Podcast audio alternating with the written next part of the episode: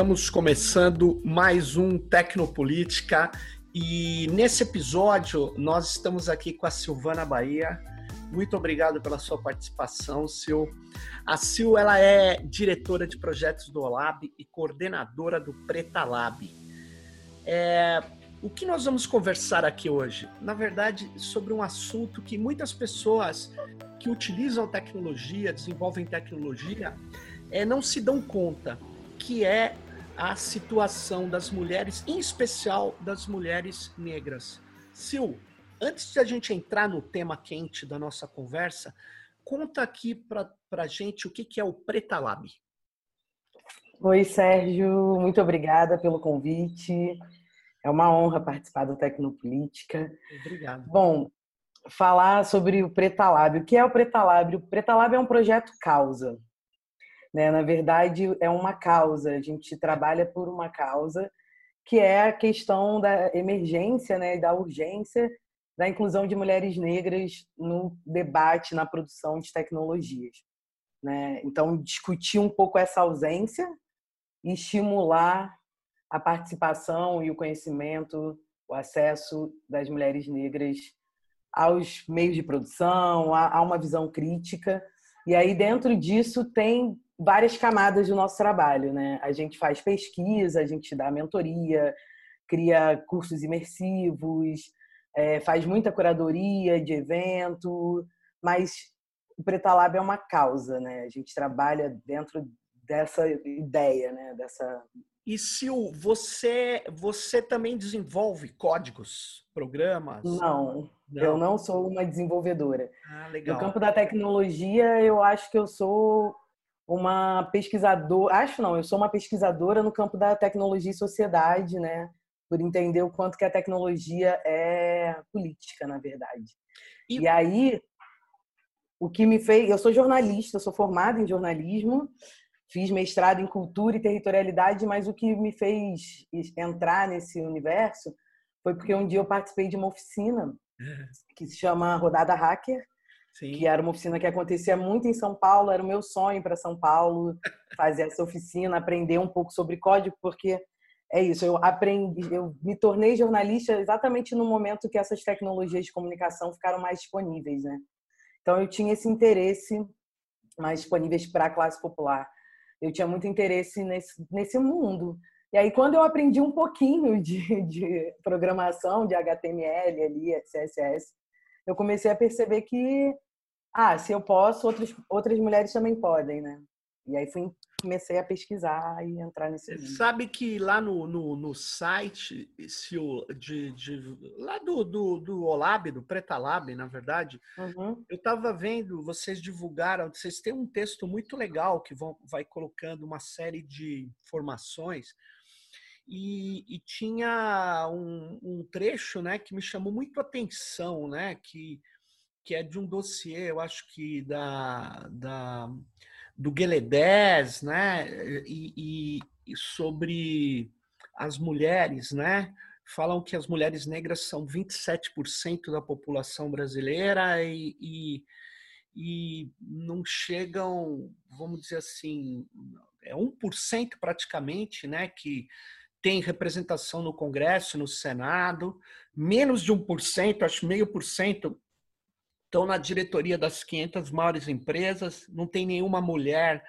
no Supremo Tribunal Federal do Brasil, mulher negra, né? É, é, e na área de tecnologia, esses números são nessa mesma proporção, né? É, é, não há uma participação nem de mulheres, muito menos de mulheres negras. Quer dizer, tem participação de mulheres, começou a crescer, mas é, é uma coisa muito recente, né? É uma coisa muito recente. Exatamente. É, é, na tecnologia, né, todos esses índices se repetem. E talvez até com, uma, com um, um hiato maior, né? porque a tecnologia, a gente quando pensa tecnologia, quando a gente olha para quem produz tecnologia, a gente vê que em geral são homens, né? E aí tem um padrão também, né, que é bem identificável, que é esse padrão de ser homem, branco, da classe média alta, que performam, né, uma heteronormatividade, né, uma heterossexualidade. E quando a gente olha para esse universo, trazendo inclusive apenas a discussão de gênero, né, a gente já vê que é muito. As mulheres, como um todo, já estão muito afastadas, né, já não estão protagonizando é, esses espaços de tecnologia. E aí, quando você faz, olha para a questão racial, aí você vê que é menos ainda, né? E esse dado de 27%, ele já está até atualizado, hoje somos mais de 28%. Ah, sim. O que significa dizer que são, somos mais ou menos 60 milhões de pessoas, né? É muita gente. E que lideramos aí os, índices mais baixos quando o assunto é acesso a direito. Então, a educação, a trabalho formal, né? Tipo, quantas mulheres negras estão hoje trabalhando informalmente? E isso não é só, é claro que é, é, é interessante olhar para esse reconhecimento de que, ah, ok, somos é, pessoas que estamos correndo atrás e, não, não, o mercado não nos quer, mas a gente vai inventar o nosso mercado. Isso é muito legal, mas ao mesmo tempo deflagra aí que é uma falta de oportunidade e essa falta de oportunidade ela tem gênero, ela tem cor. E eu acho que quando a gente começa a pensar a tecnologia, geralmente tira muito essa noção de raça desse, desses debates, né? Então, tanto quando a gente lançou o Preta Lab, era tipo uma discussão. Hoje parece muito mais óbvio falar de gênero, raça e tecnologia no Brasil. Mas em 2017, quando a gente lançou o projeto, a gente recebeu algumas críticas é. pesadas, do tipo, ah, isso é perfumaria, você está querendo dividir um movimento, enfim. é perfumaria. É, é perfumaria. Você sabe que eu vi uma foto lá no site, você com uma, uma astronauta norte-americana, né? Sim. E quando eu vi essa foto, eu me lembrei, uh, eu me lembrei de um, de um, filme sobre umas matemáticas negras. Eu não sei se assistiu, né? Sim, dizer, Estrelas essa... Além do Tempo. Isso, essa disputa é, da, da, da questão de raça, gênero e tecnologia nos Estados Unidos, ela já vem há algum tempo, né? Agora, aqui no Brasil, é, eu acho que é, como você nos indica, ela é nova, mas você já vê resultados dessa disputa, dessa luta que você e outras estão desenvolvendo? Vejo, vejo ainda pouco, mas vejo. Assim, eu vejo pelo em algumas camadas, desde ver essa discussão crescer muito, desde ver também grupos que começam a se organizar, grupos dentro de empresa, grupos, sei lá, da periferia, que começam a se organizar para olhar para as tecnologias como um lugar né, de possibilidade, como um lugar político também. Uhum. Então, de alguma forma, eu acho que mudou em pouco tempo, né? Claro que a gente precisa avançar muito, mas de 2017 para cá, eu acho que já mudou muita coisa. Assim, a gente hoje é isso. Né? Em 2017 a galera ainda falava, ainda falava que era perfumaria, né? Tô falando principalmente da galera mais tech, assim, né? E quem abraçou muito o Preta Lab, por exemplo, foram as mulheres negras, né? Foi o movimento social que falou, pô, peraí, vamos entender um pouco o que, que é isso aqui ah, que é? a Sil tá falando, que essa galera tá falando. Sim. E, e também o movimento de mulheres dentro da tecnologia, que foi que olhou e falou, é, realmente, é importante a gente falar não só de gênero, a gente precisa falar de raça também. E foi o que impulsionou, assim, que abraçou o projeto e fez o projeto, de fato, ganhar voz. Porque é isso, existia muita crítica sobre, ah, para quê? A tecnologia já é um campo, né? Ah, para que, que se discute isso? Se muita gente, se eu estava pesquisando até para falar com você, né, do, do manifesto antidiversidade em 2017, que aquele engenheiro de software do Google lançou, isso em 2017. Era um manifesto antidiversidade que circulou, enfim, se isso em 2017 já era criticado, né, dessa forma, a questão de gênero, quando a gente falava de raça, então era uma coisa mais distante. Você sabe que eu o entrevistei há muito tempo atrás para uma pesquisa que a gente fez sobre software e cultura, que também falavam assim, o que, que software tem a ver com cultura? Sempre essas questões, né? Software é técnica, cultura é humanismo, tal. Eu falava, uhum. nossa, não tem nada a ver. É, a, a, o software carrega essas determinações culturais, sociais. Ele é cultura, na verdade, né? É uma Total. cultura que, que exige é, determinados tipos de habilidades, mas é cultura, né? Mas, enfim, eu estava conversando com um, um, um, um, rapaz muito legal da comunidade Python e ele me relatou que nos congressos, se o que eles faziam, eles colocavam nomes das propostas e aí a comunidade escolhia que propostas iria, iriam para as salas de debates do Congresso, né? E que é, eles tiraram é, o nome das pessoas que eram os proponentes, porque, em geral, a comunidade, que era majoritariamente composta por homens, quando via uma proposta de mulheres ou de uma mulher, eles rejeitavam, eles tinham uma tendência de rejeição. E teve uma briga contra isso na comunidade, porque teve até uma intervenção da comunidade Python internacional para ajudar aqui, porque alguns desenvolvedores, como você falou nesse outro caso, falavam a tecnologia não tem nada a ver com isso. Como é que pode um código ou determinações que a gente toma ter a ver com gênero ou raça, etc. No caso lá era, era gênero, né? Era, eles estavam discutindo uhum. só gênero.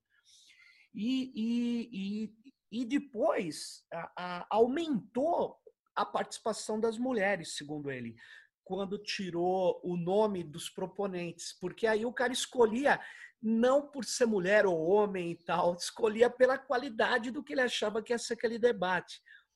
Mas é, nessa conversa que eu tive com esse rapaz, me chamou muito a atenção essa questão de uma das críticas dizendo: ah, o código, ou seja, o jeito de desenvolver, não tem nada a ver se a pessoa é branca, negra, alta, baixa, tal. O que que é mulher ou homem, tal?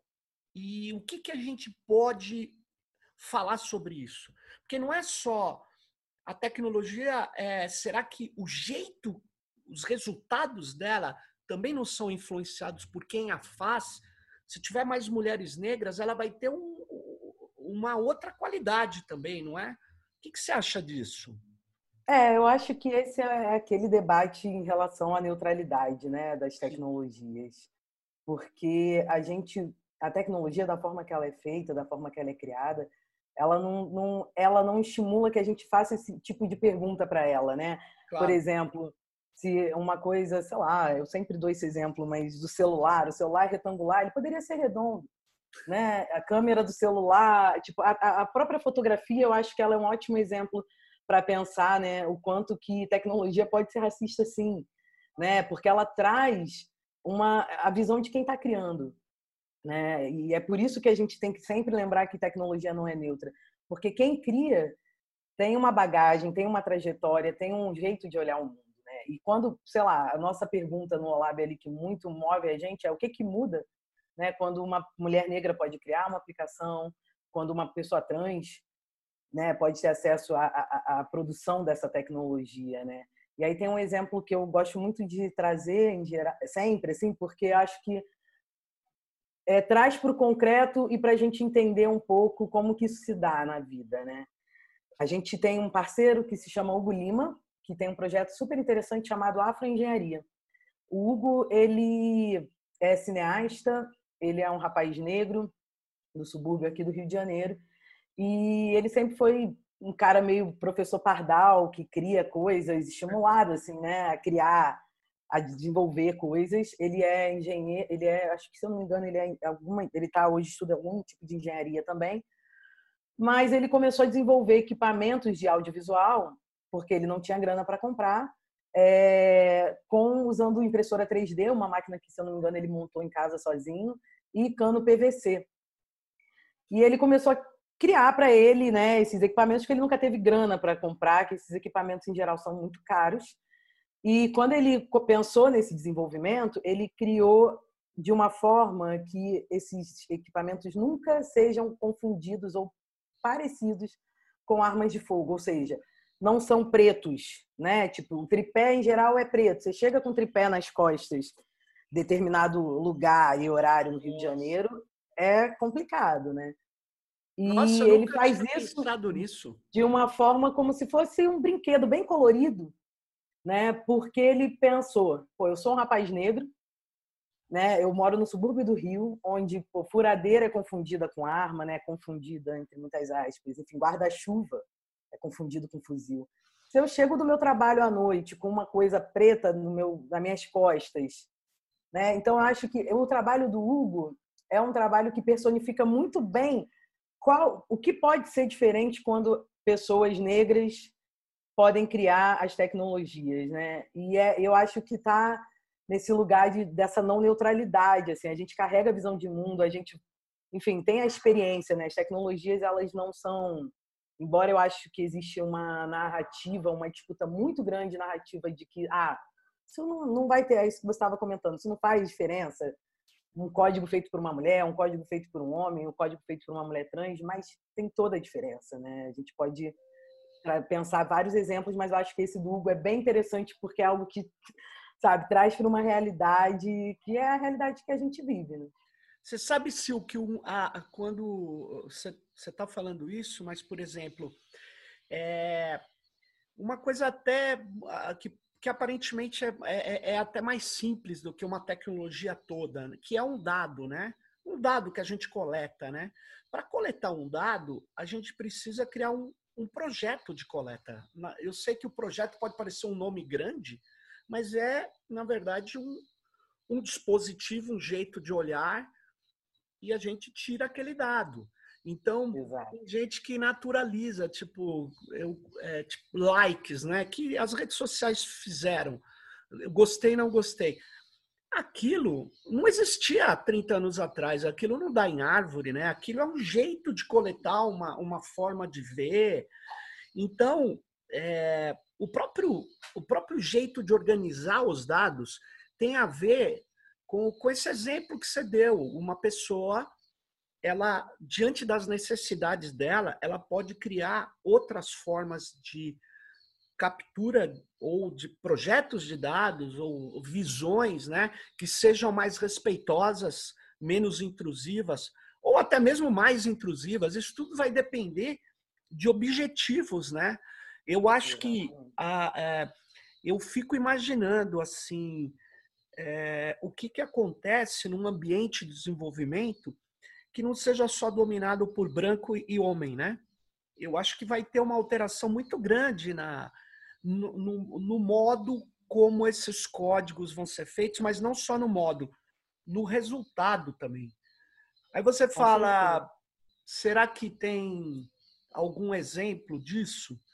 Quer dizer, nós não temos um ambiente desse para falar de. Eu não conheço um ambiente desse para falar de exemplos. O, o, que é, infelizmente, né? Não, não sei. É, eu acho que no Brasil a gente ainda não tem, né? Mas a gente já tem, não nesse porte, né? Acho de, de empresas, né? De, de, enfim, que estejam aí. Porque e isso também explica, é muito explicado, inclusive, pela falta de investimento em ideias, em negócios de pessoas negras, né? Sim. E aí tem mil, mil campos, né? Talvez em todos, né? Sei lá, a tecnologia é só mais um deles, mas só que a tecnologia ela já é uma, um lugar, né? Que já nasce muito ele não, é, não sei se nasce, né? Mas não nasce, na verdade. Talvez não nasça, mas que já tem hoje um estereótipo muito elitizado. Né? E a gente sabe quem é que vai para a universidade, por exemplo, estudar engenharias, e aí estou falando dessas tecnologias que estão mais dentro dessa caixinha, mas voltando para essa questão dos dados, é, é curioso porque os dados eles são a gente hoje tem discutido mais isso fora das bolhas, né, dos dateiros, da galera. Acho que hoje até a própria pandemia traz, é. eu acho, uma uma reflexão para a gente acerca dos dados que é, talvez assim isso não estava tão difundido antes, né? E aí eu estou falando desde os dados dos números de contágio aos, aos números de, de mortos, e eu tenho pensado muito nessa ideia da visualização dos dados. Né? Há um tempo a gente discute sobre a ausência da produção de dados. Né? O Preta Lab nasce, inclusive, a partir de um levantamento que a gente faz para tentar entender quem são as mulheres negras e indígenas dentro do campo da tecnologia ou que se, se, eh, se entendem como parte desse campo muito porque a gente olhava para as pesquisas no Brasil e, essas, e esse, esse recorte, né, essa, essa caixinha da raça não estava dada. É, Muito, muito. E assim, os maiores órgãos que fazem pesquisa, a gente fez uma, um levantamento super informal, mas com uma ideia de estimular né, que os órgãos oficiais de pesquisa tragam a questão do dado de raça como algo importante. E é curioso que esse ano a TIC de 2019 traz né, os dados de raça. Eles até questionei eles, eles falaram não, a gente sempre deu nos microdados, mas assim, qual a importância, né? Porque o que que estimulou, né, vocês agora? Eu acho que tem muito a ver também com essa pressão de Verdade. Que, você não tem dado, você não tem política, você não tem o problema, né? Como, é, a ausência do dado já diz muita coisa. É. Écio, deixa eu te falar uma coisa. Teve uma reunião é, é, lá no comitê gestor da internet que é, é, a gente pressionando a questão do gênero ainda, né? Isso faz tempo, mas curioso, você me lembrou isso. É, uma pessoa falou assim para mim: daqui a pouco você vai querer cota racial aqui. O que, que isso tem a ver? Eu falei: olha, isso é uma boa ideia, viu? Porque no Brasil, onde a maioria da população é negra é, o único negro que tinha no comitê era um embaixador, que não era do comitê, mas ele participava das reuniões. Um cara do Itamaraty. Tinha mais negros no Itamaraty do que no comitê gestor da internet no Brasil. Quer dizer, e, e aí a pessoa ainda acha que tem razão, né? Onde assim, é. o que isso tem a ver aqui com tecnologia? O que isso tem a ver com a condução da internet? Hoje eu falaria para ela, Sil, tem a ver que a gente teria feito uma pressão maior para que as pessoas nessa pandemia mais pobres, que são os negros ou os negros, não fossem desconectados, né? Quando acabasse a grana da franquia, por exemplo, né? Exatamente. Eu acho que tem uma série de coisas que alteraria, porque essas pessoas trariam é, a, a realidade da sua da, da, da sua vida, né? Essa que é a questão. É, e essa é a, é a, grande questão, eu acho, no Brasil, em qualquer campo, né, discussão, porque as pessoas não, o brasileiro, né, em geral, não quer discutir raça, porque acredita-se, né, de uma forma muito sacana, na real, que esse debate está superado, e ele não está superado nem pouco, né? A gente tem aí 132 anos de uma abolição mas de mais de 300 anos de escravidão. Então, eu acho que o Brasil é um país em especial que não tem como não discutir essas questões em qualquer campo. Eu estou falando de literatura, estou falando de tecnologia. Eu tenho que a nossa, esse país ele é, né, construído em cima do racismo. Então é, é, é muito difícil desassociar o racismo de qualquer questão. E eu acho que essa cana né? Porque a gente tem uma classe média que sabe disso, né? E, e, sei lá, de alguma forma camuflar esse debate é não pensar em políticas públicas, não não incluir as pessoas, né? É, é muito.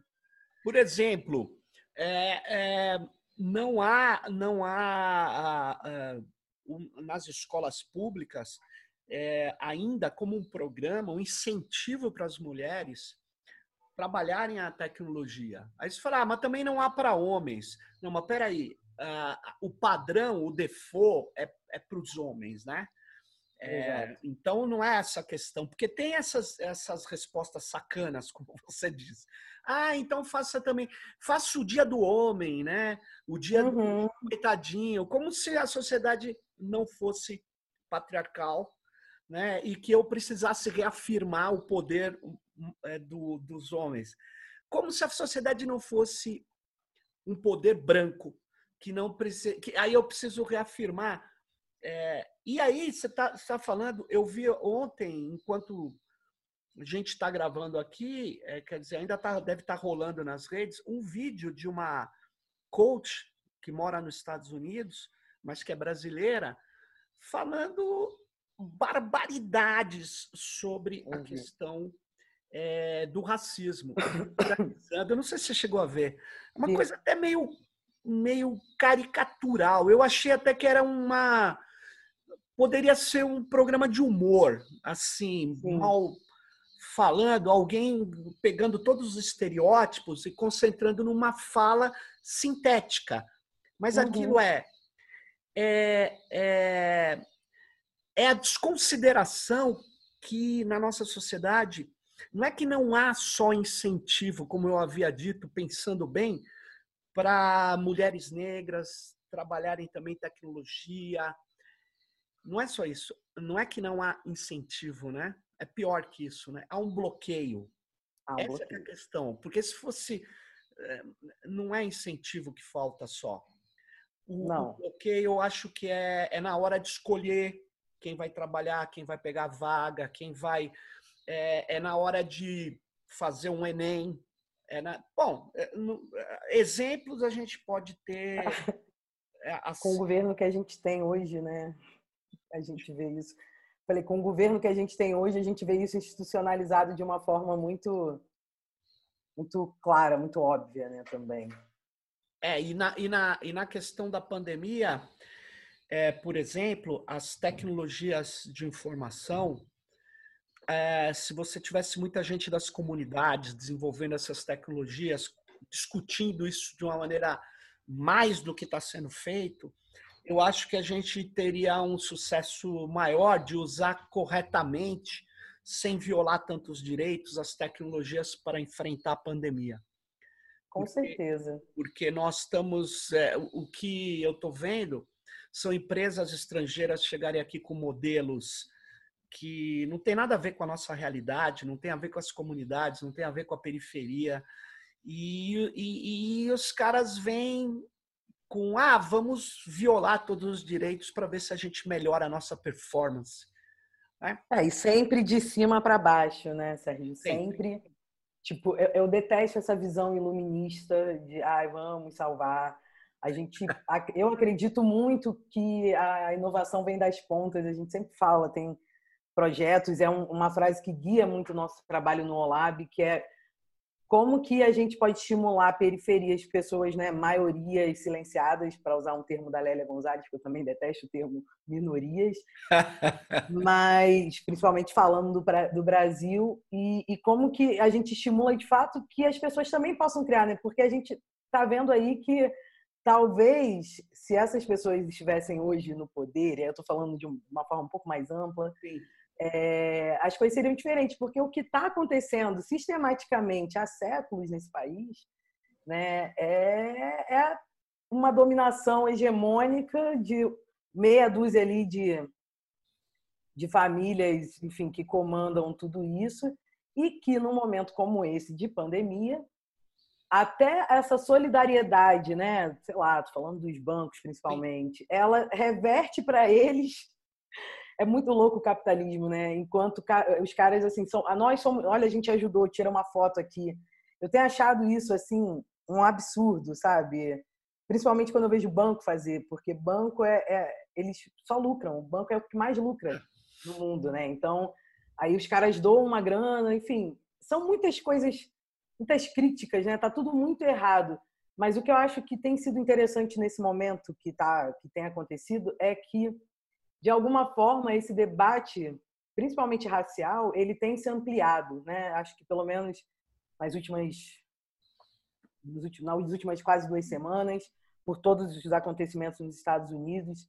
É claro que aqui a gente fica né, muito irritado também, porque a gente sabe que as pessoas é, é, é, existe, não existe vontade, né? Que é isso que você falou, não existe vontade, não é só a oportunidade.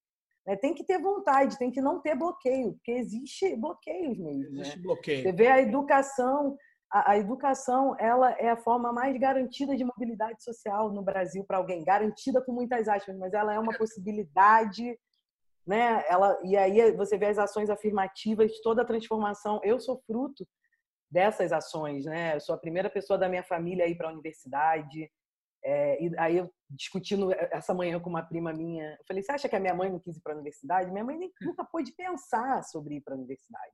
É, não está né? colocado então, no universo. Não estava dado, não estava dado poder estudar. Peraí, a gente tinha que trabalhar para sobreviver, né? Sou filha, neta, bisneta de empregada doméstica e sou a primeira, a minha, a minha geração é a primeira que de alguma forma muda um pouco. E foi por conta dos estudos. Quando os caras matam a nossa possibilidade de estudar, né? E, e é isso, não é as pessoas, ah, mas cota não é racismo reverso, sabe? Cara, que loucura que você está falando, sabe? Para. A gente não é, não é uma, é uma discussão por igualdade, né? Por equidade. E para isso a gente precisa ter vontade. Porque não vai ser dado.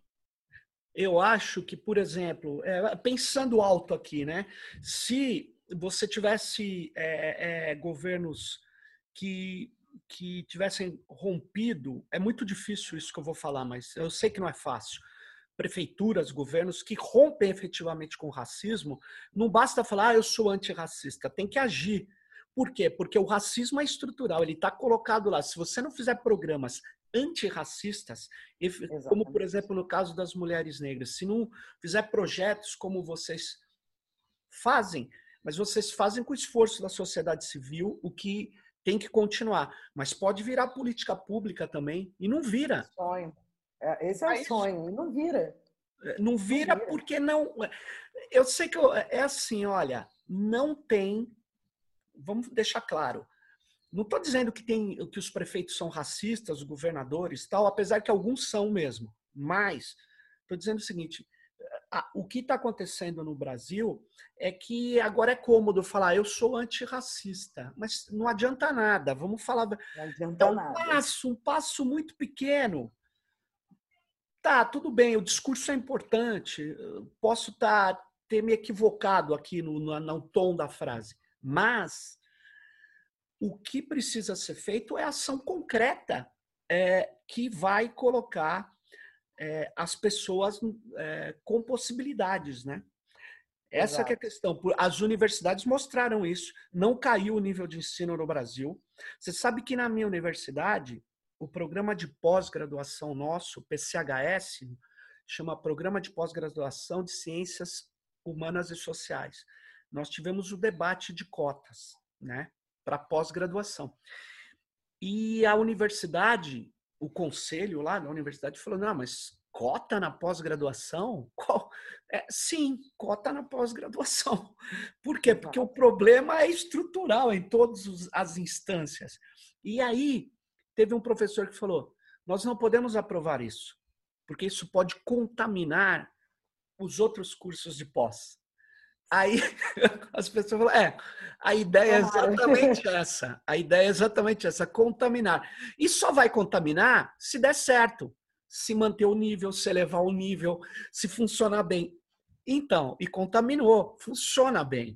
Essa coisa é, é, é de uma. É, é uma é, é, é má intenção. Eu não, eu não acredito já mais em. Eu posso estar enganado, mas eu acho que tem uma luta política, né? É uma luta. É como o Bolsonaro é põe um negro contra os negros para ocupar uma fundação antirracista. É, exato. E aí o que você. Acho que é, é a pesquisa. É é, é, é, é, também entender que representatividade não é tudo, né? Ela é muito importante. A gente trabalha para que haja representatividade, mas a gente tem que ir além da representatividade, né? Porque a luta ela é por equidade. E assim como na universidade, eu, fico, eu questiono muito as empresas nesse lugar, porque muita gente procura a gente, né? Assim, se eu quero achar as desenvolvedoras negras, se como é que eu faço para chegar nas, nas desenvolvedoras? Porque existe o selo da diversidade, né? Sim. Ninguém quer ser uma empresa antidiversa hoje em dia por uma questão, né? Mais ou menos. Mais é. ou menos. No Brasil do Bolsonaro tem. É, no Brasil do Bolsonaro, sim. É, verdade. E só que essas, essas mulheres, que essas pessoas dizem querer chegar, as mulheres negras, por exemplo, elas não vão chegar se você continuar procurando no lugar que você está sempre procurando. Se você não criar a possibilidade dessas mulheres estarem aqui. E além do mais, não é só chegar, né? Qual é a política que a gente cria, que as empresas criam internamente para manter essas mulheres ali? Claro. Né? Porque você trabalhar num ambiente que já é super hostil para uma mulher, né? Como uma mulher não negra, imagina para uma mulher que é negra, né? Nossa. E eu acho que Sil, deixa eu, desculpa, só, só te falar uma coisa. Quando a gente estava construindo o Equilab com vários alunos, Era um projeto que vocês até tinham feito aqui no Rio, na UFRJ, um pessoal tinha já feito. A gente adequou o projeto da Inglaterra e montou uma casa, um, o nosso laboratório, o Lab Livre, é de madeira, um encaixada na outra, e veio muita gente ajudar. E vinham meninas de vários cursos da Federal do ABC e que também não eram da Federal do ABC, com um martelo de borracha encaixando as, as peças lá do nosso grande Lego, né? E tinha um cara da comunidade de, de, de software livre Cara, o cara falava: "Não, menina, deixa aí que eu que você não tem fome, você não sabe fazer, você não isso, não aquilo". Cara, uma hora a gente falou: "Ô meu, você tá atrapalhando", porque intimidava as meninas. Esse claro. cara era desenvolvedor. Ele é desenvolvedor, né? Imagine esse cara, um monte de não precisa ser um monte, vai, dois caras desse numa empresa, enchendo o saco das meninas, falando que elas erram, que elas não sabem. É, é, deve ser. Eu vi na experiência concreta, na minha frente eu vi, que não era uma Exato. coisa de desenvolver código que é mais complicado. Então, o que você está falando é tem que é, dar condições também para as pessoas ficarem, né? Exato. E eu acho que essa condição ela passa principalmente pelo reconhecimento do machismo e do racismo nesses espaços. É o que você falou, é, não é ser anti eu, eu adoraria que as pessoas não falassem que são antirracistas, mas que na prática elas pudessem ter atitudes antirracistas, né? E aí também acho importante dizer que não é ser antirracista, ser antirracista não é tratar bem a si ou os outros negros que são seus amigos, por exemplo, apenas. Mas é a tia do café, é o teu porteiro. Como é que, sabe, como é que você lida com essas pessoas, né, também? Porque acho que tem um é, e é punk, é muito ruim quando as coisas é, parece que a, a, luta, ela sempre, o capitalismo ele é tão cruel que muitas vezes transforma luta em slogan, coisas que são palavras de ordem, que são importantes, símbolos, em commodity, né? Claro. Então, é, é, é, muito, é até complicado falar sobre isso, né? Porque aí você fala, ah, mas você não queria que a sociedade se mobilizasse? Queria, mas não queria que virasse commodity, entendeu? Queria que a sociedade se, se, se, se conscientizasse de uma forma prática e não só botar lá, eu sou antirracista, sabe? E, e, e o antirracismo passa por você também respeitar as pessoas que não são só os seus amigos, ou os intelectuais negros, ou os, os influencers negros, porque também tem uma espe, especula, é, espetacularização também das lutas, né? E, ah, claro. e eu sempre fico muito, muito assim, prefiro, sabe, no momento que tá muita gente falando muito, eu quero falar pouco. Eu quero ouvir, porque eu quero ver, sabe? A gente se inflama também muito fácil. Então, claro. a gente é, é muito, é, é, um, é um, é um campo muito minado, né? Campo digamos. minado, mas é, é assim, você você se com, com exemplos práticos, que é o que você falou, não basta botar o, a carinha lá no Instagram, tal, né? É, tem que ter exemplos práticos, né? Eu estava até falando com a com a Bia aqui, a Bianca, que ela falava assim, olha, nós estamos no meio de uma pandemia e agora chamaram uma manifestação antifascista aqui na Avenida Paulista com as torcidas organizadas e tal, né? E o movimento negro quer vai assumir também e tal. Mas os caras vão vir da periferia, de ônibus, de trem, é um, é um problema, né? Então eu gostei de uma coisa que ela falou, ela disse assim, por que, que os antifascistas aqui dos bairros com menor índice de Covid aqui em São Paulo, os brancos, não vão lá cumprir a sua obrigação? eu achei, eu sei que... No, Mas é, mas eu concordo muito com a Bia, assim. Eu, por exemplo, não posso ir à manifestação. A gente está num momento de pandemia. Eu estou com minha mãe em casa. Claro, não pode. É, perigoso, né? É perigoso. Tem um monte de questão aí, enfim, envolvida. Mas ao mesmo tempo, me pergunto, cara, e aí? Não vai? Não vai ter manifestação, sabe? É. Eu, não é uma crítica às pessoas. Eu acho que é isso. Tem que, tem que fazer barulho, sim mas eu sempre penso que quem está menos vulnerável e quer de fato ser um aliado devia estar tá nesse papel também, né? Nesse lugar de então vamos lá. Isso é uma coisa prática que pode ser feita, porque no final do dia a gente volta para as casas da gente que é longe, exatamente isso. Eu vi nos Estados Unidos ontem uma galera que estava levando água para distribuir para os manifestantes, pessoas que moravam perto da onde a galera estava passando, água, fruta, coisas, porque é isso, a galera está marchando a horas vindo de longe e quem sabe coisas práticas que às vezes são pequenas, parecem pequenas, mas que que podem fazer muita diferença. E uma coisa também que é importante lembrar é que não é a, ser antirracista, né, ter práticas antirracistas, não é hoje, não é ontem, não é amanhã, é todo dia. Todo é. dia você tem que acordar e desconstruir as suas imagens, né? Tipo, desconstruir a sua falta de educação, sabe? É, é, é, é todo dia, é um conta-gota, não é? Não é só. Sim. É um movimento que está vivo. Né? Isso está vivo, sabe, acontece toda hora. Sabe assim, o que eu tenho começado a estudar, assim, eu comecei há é pouco tempo, eu não sou eu não tinha muito contato com, com essas, essas teorias de, de colonialidade, de mostrar que o colonialismo, onde o racismo foi espalhado pelos europeus, porque é diferente das guerras que existiam entre, entre etnias ou mesmo entre entre grupos humanos antes da, da modernidade, vamos falar assim. Porque quem cria o racismo como categoria, a raça, né? Que entre humanos não, não, não existe raça, entre, biologicamente falando. O que existe Sim. é racismo, né? Mas foi uma criação do colonialismo, né? E que permanece, espalhou-se pelo mundo, né? E eu comecei a estudar isso para entender alguns fenômenos da tecnologia mesmo.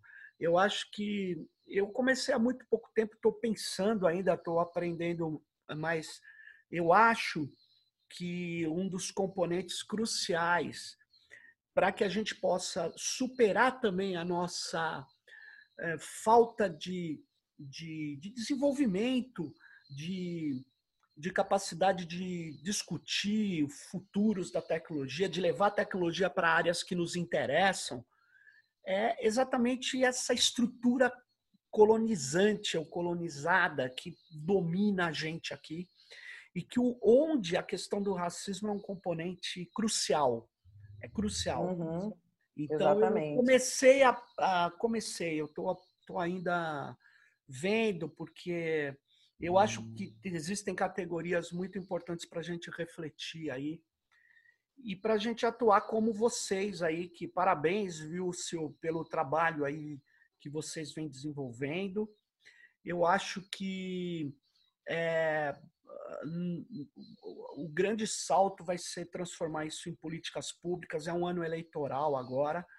Eu acho que vocês têm um papel também, não só vocês, todos nós, né? Mas vocês que, que criaram esse, o, você que criou o Preta Lab, que eu acho que podia oferecer umas propostas para quem quer ser candidato, quer ser antirracista, de transformar é, também é, ideias em políticas públicas para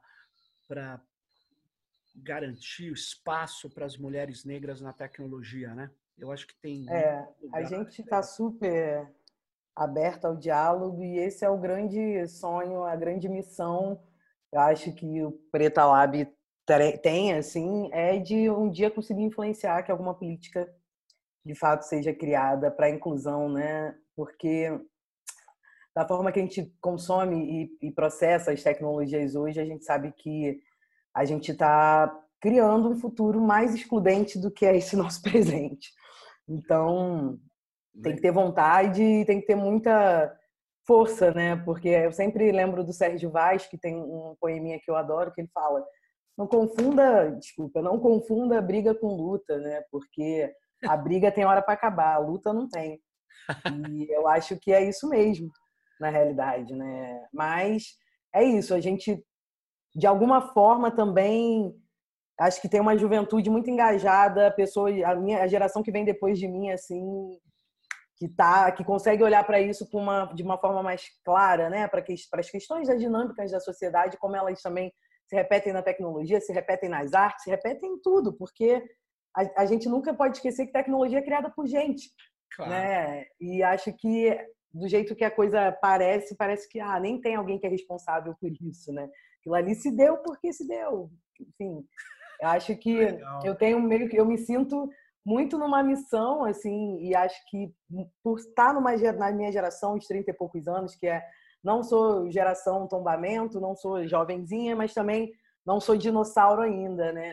Mas eu acho que é essa missão de levar a palavra, né? Eu penso muito na metodologia da igreja mesmo, que é essa ideia de levar a palavra. Não é todo mundo ser um desenvolvedor, mas é todo mundo poder olhar para as tecnologias de uma forma um pouco mais crítica e qualificada, né? E ver que ah, fazer escolhas, ter repertório para poder entender também.